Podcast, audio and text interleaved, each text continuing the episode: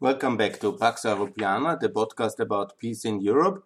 Now, section 20, we'll start with section 22, uh, 20, uh, 20.2. That's about the European Austria. In section 20, I will basically talk about all my reform proposals uh, about Austria and what Austria should look like, why it's not a European Austria I dream of and many have dreamt of in the 90s, what is the challenges, what needs to be done and what needs to be changed. Yeah. I will then go uh, step by step and uh, really make a lot of serious on that one because I'm from Austria. You know, I'm I really love that country. I was born here. Again, went to school and university here, and I lived in Linz and Vienna. That's the two towns I will talk most of it. But I know all of Austria very well actually because of all my political activities and my um, effort in many youth and uh, student organizations. So I know it pretty well. Whenever I lived uh, almost 20 years abroad, but also I bring this kind of uh, perspective of my years in Southeastern Europe, in Ukraine, but also my many different travels and my basically my outside experience. I think I'm out of the box Austrian in a sense, and I bring this uh, perspective. I know Austria is not the most important country in the world. That's I want to start. So some people will say, "Oh, why so much Austria in this podcast?" But I will also talk about Albania. I will talk about Ukraine. I will talk about many of the uh, countries in Europe. And step by step, as much time I have, I will also cover other countries. But I want to start with Austria because it's my native country. It's also a very beautiful and very nice country and the principles which I will discuss are valid basically for everybody.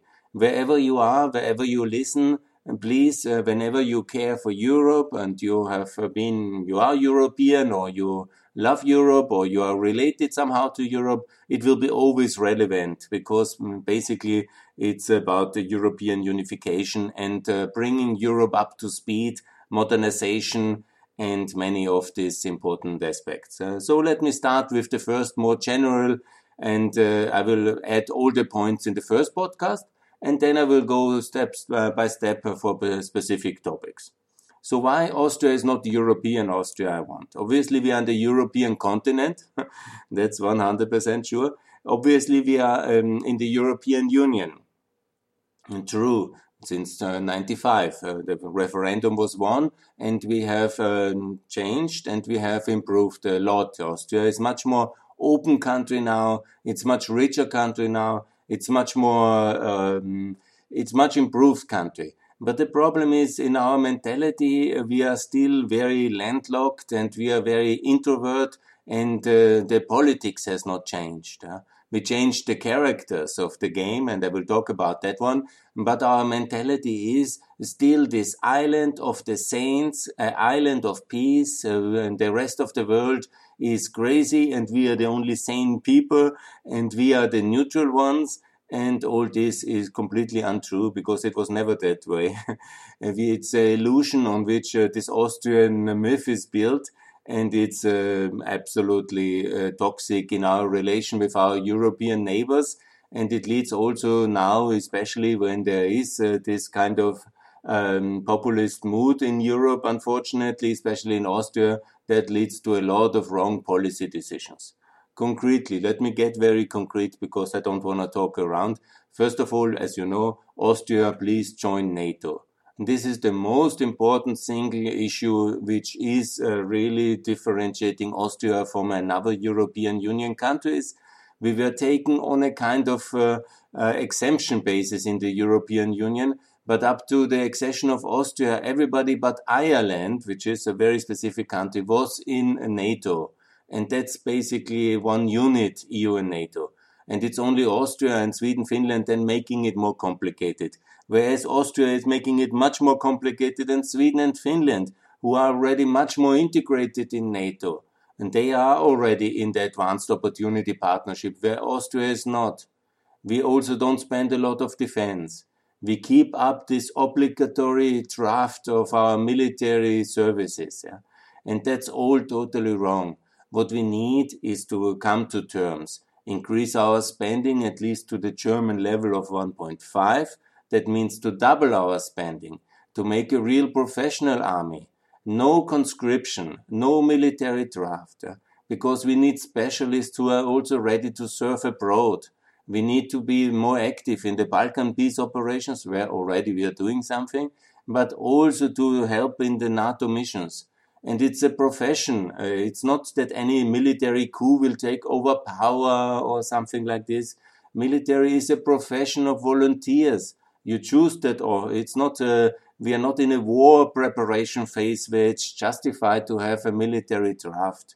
This is all totally wrong, mythical, mythical uh, from the Austrian Civil War of the 30s, which we had in uh, 34 and we had a lot of problems in the abuse of the military and from the monarchy. There's a lot of ideological ballast uh, in the Austrian kind of state, and we have to modernize Austria, Europeanize, I call it. Yeah?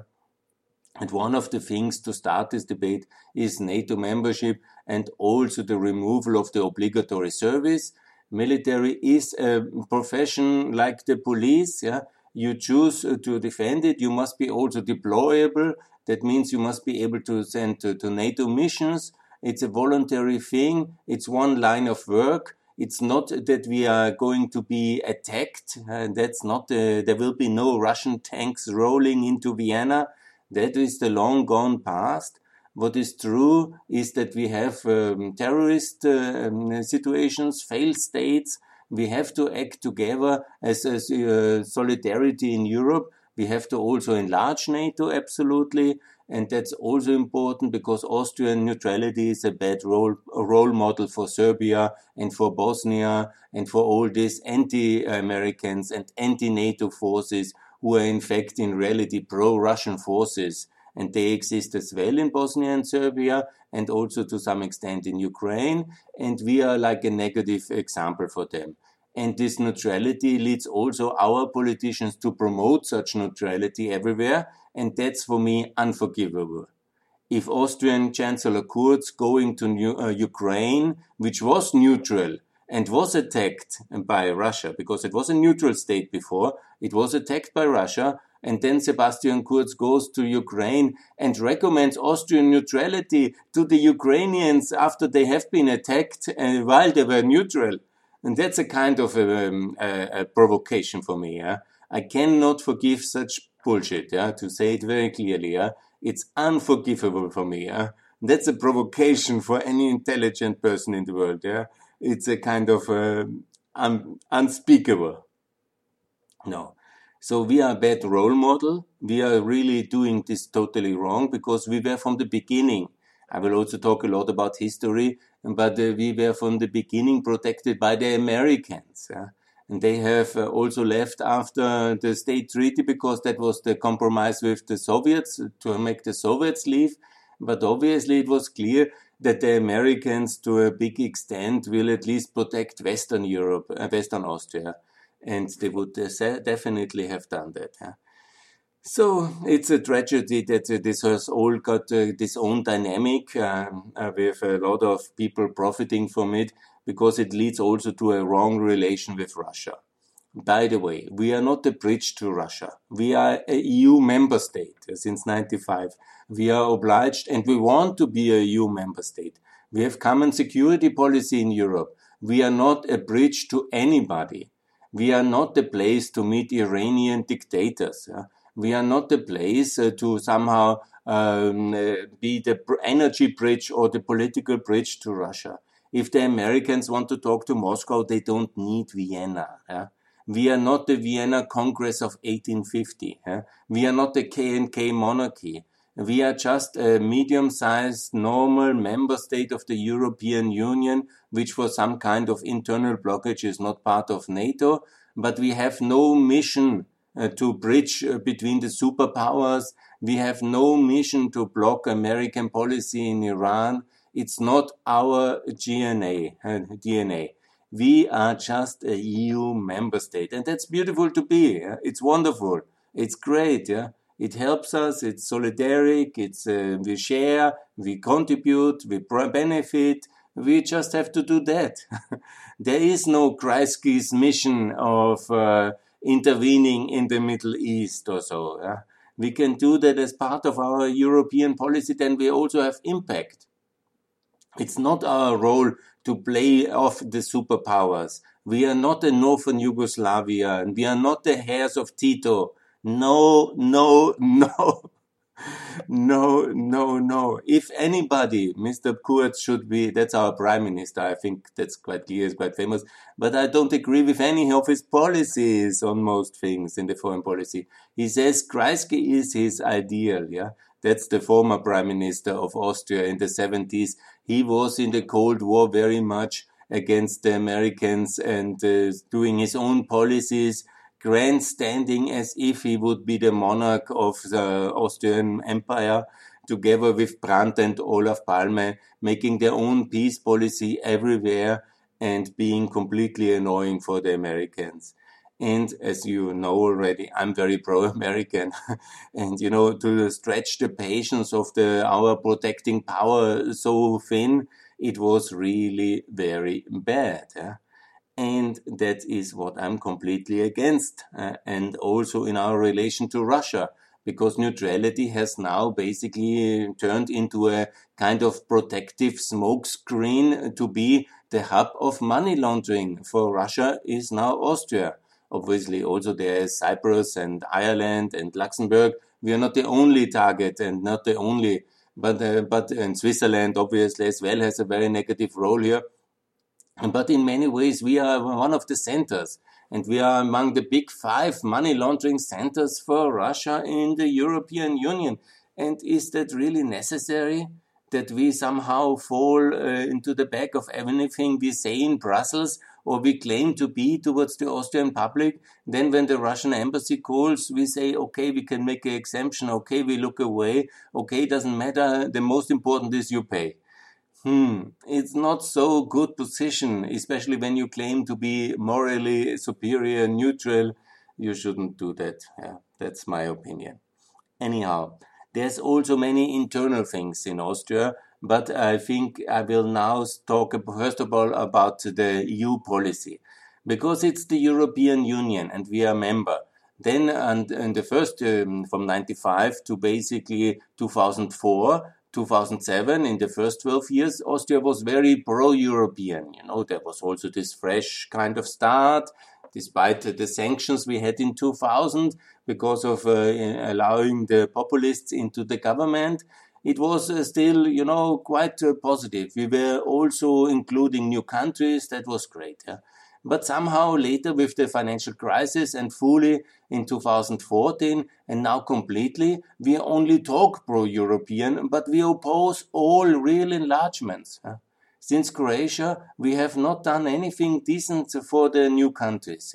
We have opposed Ukraine, Georgia, Moldova to have the potential candidate countries. We have opposed Schengen and free movement of workers for uh, the for Croatia, Romania, Bulgaria, as long as it was possible. Always saying yes nicely in the face of these uh, leaders, but in Brussels voting against. Nominally, also the current government is pro-European, but in reality, you know, for some kind of Macron timeline. Yes, it's something to say nice. Yes, Albania is we are for Western Balkan EU integration, but you know, when you then say, but in 2040 how serious it is. Yeah. I mean, yes, I love you, but uh, only when you're dead. Yeah. Basically, that's the kind of uh, uh, message. Yeah. Maybe I exaggerate. Yeah. Anyhow, it's not really a pro-European approach. Okay, not everybody has to agree with me with fast track accession of Albania, Macedonia, North Mon Mon uh, Macedonia, Montenegro as NATO allies immediately. But uh, to say it in somewhere in the future, long distance, but the Western Balkan is our friend. And in reality, you cut the borders in 2015, you closed the borders during the migration crisis, during the corona crisis, and any meaningful time in between, the most important reflex in Austria is to close the borders to the Balkans and to Slovenia, Hungary. So please, this is so unserious and this is so bad. Austria has uh, benefited the most of all European countries from the reintegration of our natural economic space, which for 300 or 400 years was basically Central Europe united. obviously, you know, the the Hungarian, Austrian-Hungarian monarchy was a customs and currency union. Yeah? There was not anything else much united in this empire. The British always call it the ramshackle empire. But, you know, at least, you know, the customs, there were even, you know, some things about the customs. But in basic uh, way, most of Central Europe was united by a currency and customs union and the free trade area, obviously. That was the monarchy. It was breaking up and then in 1918, it is now basically more or less, with some exemptions like Bosnia and parts of Serbia and Ukraine, it's more or less united again in the European Customs Union and in the European Currency Union. Unfortunately, not completely, because some countries still are not in the Eurozone, like Hungary and like Croatia. But, you know, gradually we're getting back to normality, to a big, wide, open space of Central European um, unity of, uh, and that's also the basis for prosperity. Because in this very difficult region, economically and uh, geographically, you need this openness in order to succeed. The small countries alone have never produced any meaningful prosperity in the history. Only in a big, uh, wide customs and currency union we can succeed in Central Europe uh, because of this historic fragmentation. And so it is now very successful. Austria so enormously benefiting. We could do much more if we would also open our political system because our politicians, uh, this doesn't matter which age they are, and the kind of group thinking of our politicians is really deeply problematic. This anti-American consensus, the anti-NATO consensus, and this kind of anti-German consensus, uh, also the consensus anti-Balkan and this pro-Russian thinking. Yeah? this is basically sums it up pretty well. It goes in differences with the parties. Yeah? But you know, this consensus is there even in the more pro-Western parties which we have. And that's really very different than in Sweden, where basically all parties are pro-Western. we are really deeply problematic in our political system because our economy was under competitive pressure since the 90s, since the opening, and they have really Europeanized. Yeah? They have globalized even. We have a lot of very good companies. We have also great people our people is great, you know, amazing, clever, smart uh, inventors and technicians and entrepreneurs. But the problem is our political class. It's stuck in some past. Doesn't matter if they are young or old. Yeah. Unfortunately, I was also thinking younger people will bring um, some kind of momentum for change. But I'm pretty disappointed because it's not happening. And then let's talk about of some of the anomalies of the Austrian internal system. They are also quite similar to Hungary and to Croatia. You will find it in most of the smaller and medium-sized economies in Europe. Because where's the economic reason behind it? Smaller, medium countries can be easily controlled by the political elite. Yeah? So what's happening? And you need two leverages. You need to corner the political system that means you need to make sure you have political votes uh, to have to have votes to have power. Obviously, for that you need money, so you need to control the economy and you need to control the media.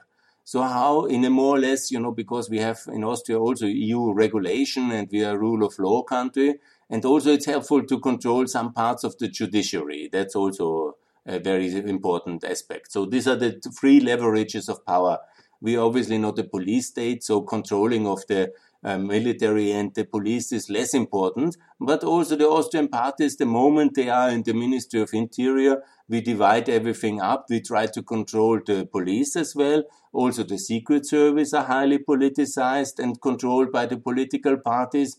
And it leads to a lot of negative effects because they are not doing their job properly like uh, fighting against terrorism or against um, extremism, what normal secret services should do, but uh, fighting against Russian espionage. Uh, that's basically nobody doing in Austria. We are definitely the center of the spying of the Russian Federation in Central Europe. But it's also, you know, because we have this problem and the high media concentration that's one of the biggest problems. The state is the most important buyer of uh, media time in Austria via the political parties or via the ministries directly. then we have a very concentrated media situation, which are highly dependent on state contracts. So this kind of uh, mesalliance between the few publishers we have, it's basically three families and it's basically uh, three business groups, uh, families business groups, and maybe four. And it's then um, basically an oligopoly of, the, of opinions in Austria and the state television. And that's controlled by the political parties as well. And that's the one big thing. The other big thing is the Austrian history has resulted in this huge state sector. And, you know, uh, we abhor anything like competition control. That's very un-Austrian in a way. So we all do everything in collusive kind of um, low, and you know, it's uh, always under the radar screen because when we joined the European Union, it was very clear that we have to implement all these regulations of competition. It was a big shock for the Austrian economy, but now the system has adopted to do everything so um, compliant to the EU regulation that you can do um, great collusive agreements without getting caught. so basically, that's the way that works. And direct control in the massive state sector, in the massive state banking sector, and in the whole, uh, after the financial crisis, everybody totally dependent on the state. So that's absolutely one of the key leverages of the political system, the direct control of the state energy sector, the state infrastructure sector, like the motorways and the railways, obviously, but all energy companies are mostly owned by the state. Of course, you know, nobody says it like this, and they are 51% owned by the state, but this is totally objective and it's totally transparent and everything according to the law, obviously. You know, it's, oh, I don't say it's not against the law, but this against the spirit of competition because we have a highly state concentrated um, public uh, enterprise sector, and that's a major problem. And also our famous system of uh, collective bar- negotiations, collective bargaining, and social partnership is also a mega collusive system. Because how it works in the practice most of the um, big private entrepreneurs in Austria, the families, they are also sitting in the Chamber of Commerce or the, in the Federation of Industry and so on the other side do the representative of the labor movement. Yeah? And then they meet and discuss about wage uh, collective bargaining, but also they uh, go into the boards of the state companies. Yeah? And then basically the concentration level and the informal collusive level is so high, you and it's so compliant. You know, you, it's not illegal. Now nobody is doing something or hopefully not something illegal. But obviously, when it comes about the big jobs, when it comes about the, the, decisions what to do or what to sell, nobody wants to sell anything. Don't worry. Uh, that would be too much privatization. Then you are immediately uh, ultra liberal if you think that the private sector should. Uh, be uh, somehow participating. And anyhow, the private sector is also part of the collusive network because of our social partnership, which makes in many ways a lot of sense. Yeah? If the uh, spirit is to improve things, yeah? but if the spirit is to control things and to, to block changes, then obviously it's negative, and it's always a question how you do it. And that's a big problem, and I have already called many times for privatization of state companies, for um, if it's not possible for political reasons, then to transfer it to the European level, have European infrastructure companies, European energy companies. At least in Europe, the direct access of the Austrian political collusive corrupt system is much less, and that would help already a better kind of um, shareholder and stakeholder and taxpayer uh, results for all this. The other problem is our um, unclear system in um, the federal uh, system. We have um, a much less federal system like the Germans. We have more centralism, but it's there's also good things in centralism when it comes, for example, to digital government. Yes, you know there's good things there as well. Also in a crisis like in during Corona, it makes sense. But in principle, power should be devolved. Yeah? and we should have clarity who is doing what. Yeah? And we have a lot of duplication. I'm very much for a strong uh, Styria and a strong Tyrol and, uh, you know, very strong in responsibility. but what we do is we have very diffuse kind of line of responsibilities overlapping everywhere with duplications and it needs to be uh, somehow reorganized in a really strong free federal Austria, but on a European level where it's clear who does what, and also there is fiscal power for the regions and for the municipalities. Yeah, not everything in a big pot and then redistributed. Yeah, that's all pretty uh, wrong because the responsibilities in the system are pretty confused, and that's pretty wrong. So the federal reform also is important. Then also the economic system. I have talked already about our lack of a competitive culture and then of a competition culture. This can only be solved on the European level. We need direct line authority of the DG enterprise on our competition authority. And this gentleman, who is the CEO of the competition authority, needs to be appointed by Brussels. Uh, that's for all countries absolutely necessary. In the rule of law, also let me uh, understand now in 2021, the great proposal came up that we should, should have a, public prosecutor, a general public prosecutor, because we still don't have that. Yeah? And we don't have one which is independent from the Minister of Justice.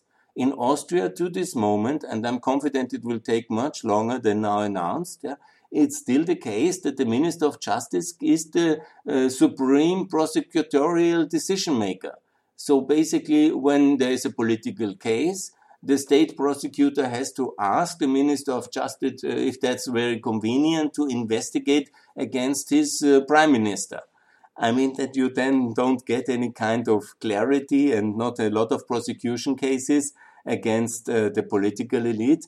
And those who you get is always about people who fell out of favor before and they never are sentenced then uh, to the long term. Yeah? No, none of these cases is really conclusive. And now we have Sarkozy even to be sentenced, at least. Yeah. So there is some kind of progress in France.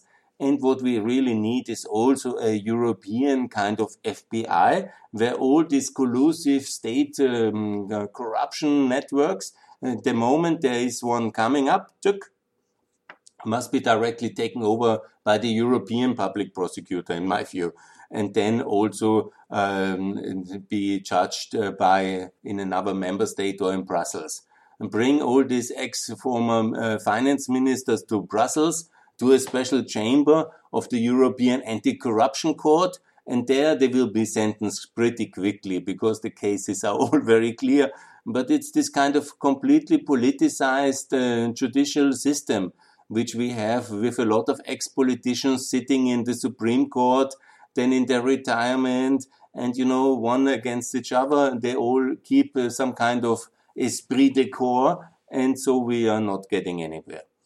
And always my big topic, always the economic system. We have um, uh, 50% top income tax that's also something which I really never understood. We have also a very expensive social welfare system. I've already made the case. 28% of the GDP is very good. But we in Austria, we always talk about the 40% overall, but we never reach it. And we are one of the highest tax countries with the highest spending, with the highest burden on the private economy, with low growth rates. And really, I think uh, we should change that and have a 15% corporation tax, to have also 15% of income tax flat, to have higher wealth taxes via the property taxes, no wealth tax, but property tax on the real value to be measured for the municipalities, to have clear VAT, not so many exemptions, uh, but lower taxes on performance, and higher taxes on consumptions. And also when it comes especially to the Austrian pension system, it has to be back in line to only 7% of the GDP to be publicly available for uh, the pension system and not we have at the moment 14 or somehow like that yeah so here we come this is my proposal for european austria i've talked now 30 minutes i hope you're not completely shocked These are the things which are out of line in the European context. These are the things uh, which are the problem.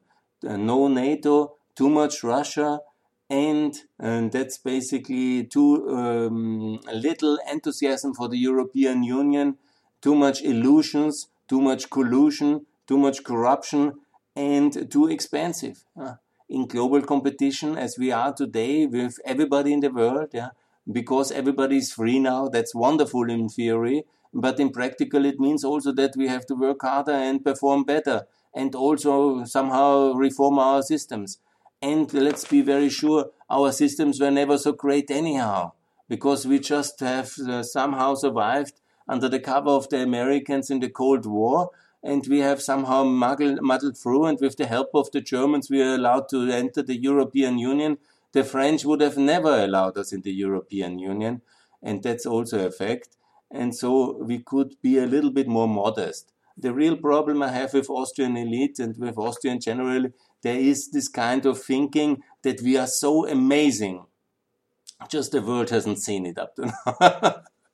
and so this is this uh, this arrogance, yeah. When you see also now in Corona, everybody thinks, yeah, we really did it very well, you know when you see the numbers and when you see the reality and when you see many other factors, vaccination and so on, it's not that we are somehow God's gift for the world, that we did everything perfect. No.